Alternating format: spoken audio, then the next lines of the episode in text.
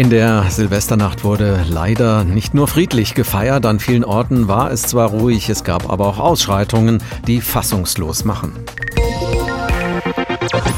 Vor allem in Berlin gab es Angriffe auf Rettungskräfte, Helfer von Feuerwehr und Polizei wurden verletzt, Bierkästen und Feuerlöscher wurden auf Einsatzfahrzeuge geworfen, Rettungskräfte gezielt mit Böllern angegriffen. All das sorgt weiterhin für Entsetzen. Auch die Bundesregierung hat diese Gewalt gegen Einsatzkräfte verurteilt. Innenministerin Nancy Faeser fordert eine strenge Bestrafung der Täter. Darüber habe ich vor der Sendung mit dem Diplompsychologen und Buchautor Ahmad Mansour gesprochen. Er beschäftigt sich intensiv mit Extremismusprävention und ich habe ihn gefragt, Sie waren ja selbst in der Silvesternacht in Berlin unterwegs. Was waren denn Ihre Eindrücke? Ich war ehrlich gesagt nicht überrascht, weil es ist nicht zum ersten Mal, dass es zu Ausschreitungen kommt. Was mich aber dieses Mal schockiert, war die Art und Weise, wie man mit Sanitäter und Polizeibeamter umgegangen ist. Da war ein Tabubruch, den wir als Gesellschaft absolut nicht akzeptieren dürfen. Viele der in Berlin festgenommenen Verdächtigen sind junge Männer mit Migrationshintergrund. Woher kommt Ihr Hass auf Einsatz- und Rettungskräfte? Das sind Repräsentanten des Rechtsstaates. Und was ich in meiner Arbeit tagtäglich bemerke, das ist eine kleine Gruppe, aber eine Gruppe, die sehr lautstark ist, die in unserer Gesellschaft gar nicht angekommen ist. Das heißt, das sind nicht integrierte Jugendliche, die aus vor allem patriarchalischen Kulturen kommen, die unsere Werte ablehnen und suchen den Konflikt mit den Polizisten, um dann Gewalt anzuwenden und zu zeigen, dass sie auf die richtige Seite sind. Wenn eine solche Gruppe unseren Staat und deren Repräsentanten ablehnt, was heißt das für unseren gesellschaftlichen Zusammenhalt? Ist der in Gefahr? der ist schon längst in Gefahr, weil wir nicht in der Lage sind, genau über solche Entwicklungen zu sprechen. Integration ist teilweise ein Tabuthema in unserer Gesellschaft, die nur von Rechtsradikalen für sich beansprucht werden, um Missstände zu zeigen.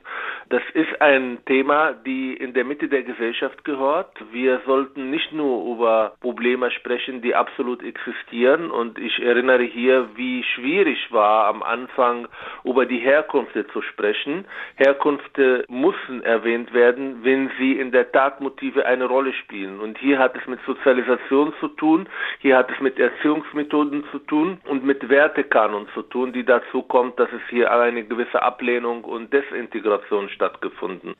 Die Bürgermeisterin von Berlin, Franziska Giffey, sagt, es gehe nicht um Einwanderung, sondern um das, was in den sozialen Brennpunkten schiefgelaufen sei. Bundesinnenministerin Nancy Faeser meint dagegen, wir hätten in deutschen Großstädten Großstädten ein Problem mit bestimmten Männern mit Migrationshintergrund, die unseren Staat verachten und mit Integrationsprogrammen kaum erreichbar seien. Wer hat denn jetzt recht? Beides. Das ist auch genau das, was in der Debatte immer wieder kränkt. Wir suchen eindimensionaler Betrachtung. Es gibt Leute, die aus Grund ihrer ideologischen Weltbild diese Menschen als Opfer sehen wollen und sozioökonomischen Gründen, Diskriminierung, Bildungsprobleme als Ursache sehen wollen. Auch Desintegrationsprobleme spielen eine Rolle. Es ist immer wieder in unterschiedlichen Kontexten zu sehen. Es handelt sich um junge Menschen, die einfach in diese Gesellschaft nicht ankommen wollen. Es handelt sich aber auch um Menschen, die noch nicht in unserer Gesellschaft, was Bildung angeht, was Sozioökonomie angeht, angekommen sind. Warum sie nicht angekommen sind, ist nie eindimensional zu betrachten, sondern da spielen unterschiedlichen Gründen eine Rolle. Und ich nehme diese Menschen als mündiger Bürger in diesem Land in der Verantwortung und da, wo sie betroffen sind, muss das genannt werden. In diesem Fall sind das Straftäter, die Verantwortung für ihre Taten übernehmen sollen. Da gibt es keinen Grund zum Rechtfertigung, auch nicht, ob sie in ein Ghetto groß geworden und weniger Chancen auf Bildung haben. Jetzt kommt der Ruf nach härteren Strafen und schnelleren Urteilen. Für welchen Umgang plädieren Sie mit den Straftätern, mit den Randalierern? Wie kann man das Problem in der Praxis lösen? Ja, Teil des Problems ist, dass solche Jugendliche in den letzten Jahren vor allem in Berlin das Gefühl haben, sie haben keine Konsequenzen zu fürchten. Sie nehmen unser Rechtsstaat als schwach war, absolut, weil es keine härtere Strafen.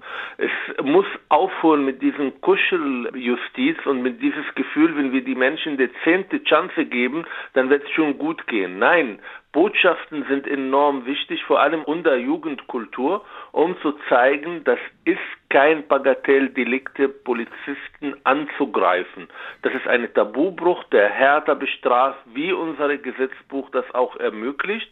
Wenn wir diese Botschaften vermitteln, wenn wir das schaffen, dann glaube ich, haben wir einen Teil der Lösung erreicht. Aber trotzdem müssen wir natürlich alles tun, um diejenigen zu erreichen. Da vergessen wir sehr oft in der Debatte die Präventionsarbeit in Schulen, in Integrationskurse, in digitalen äh, Social Media müssen wir alles tun, um diese Menschen zu erreichen. Und zwar bevor sie zu Straftäter werden, indem wir Begegnungen schaffen, indem wir über Demokratie sprechen, indem wir es ermöglichen, dass diese Menschen auch emotional in unserer Gesellschaft ankommen.